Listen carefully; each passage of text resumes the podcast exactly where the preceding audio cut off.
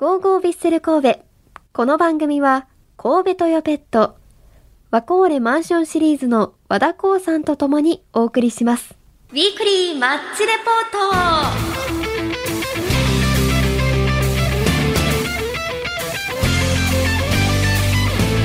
トここ1週間のヴィッセル神戸の熱い戦いを振り返るマッチレポート。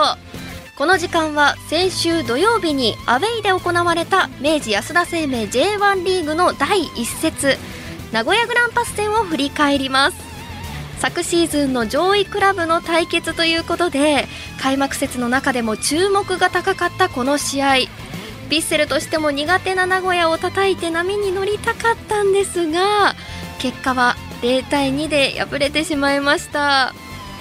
では名古屋戦のポイントをチェックしていきましょう。最初のポイントは驚きのスタメン。おそらくこのスタメンを予想できた人はいないのではないでしょうか。イニエスタ選手、菊池選手、飯倉選手がメンバー外で牧野選手が右サイドバック。ゆ樹選手がトップ下。センターバックは大崎選手と小林選手のコンビでした、まあ、キャンプ中から三浦監督が選手には複数のポジションをやってもらうと話していたので予想外の配置になる試合がこれからも出てきそうですよね。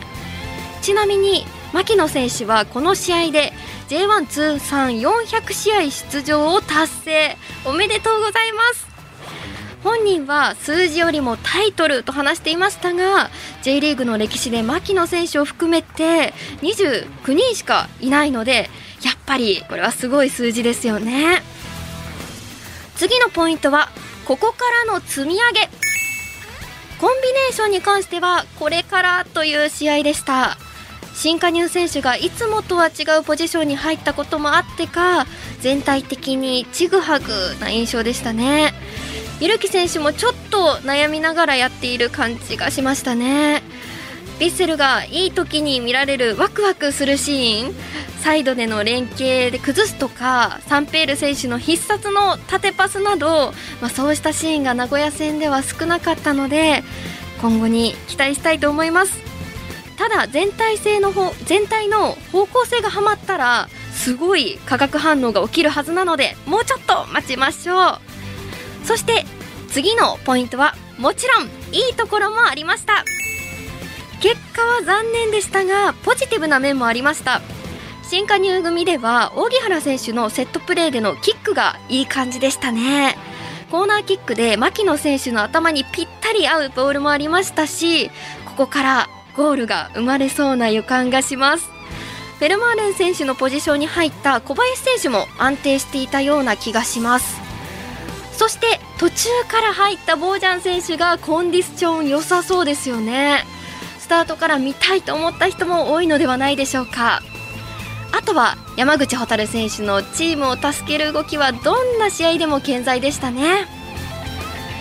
さあでは最後はまなみのツボ毎週私のツボにはまったポイントを紹介していきます。名古屋戦のツボは試合前に SNS で公開されていたヴィッセル神戸の全選手を紹介した3分ほどの動画です。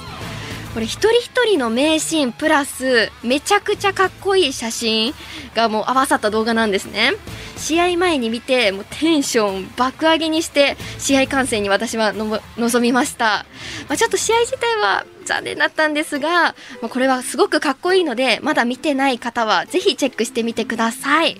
そして次の試合で新たな名シーンが生まれるようしっかり応援していきます。以上ウィークリーマッチレポートでした。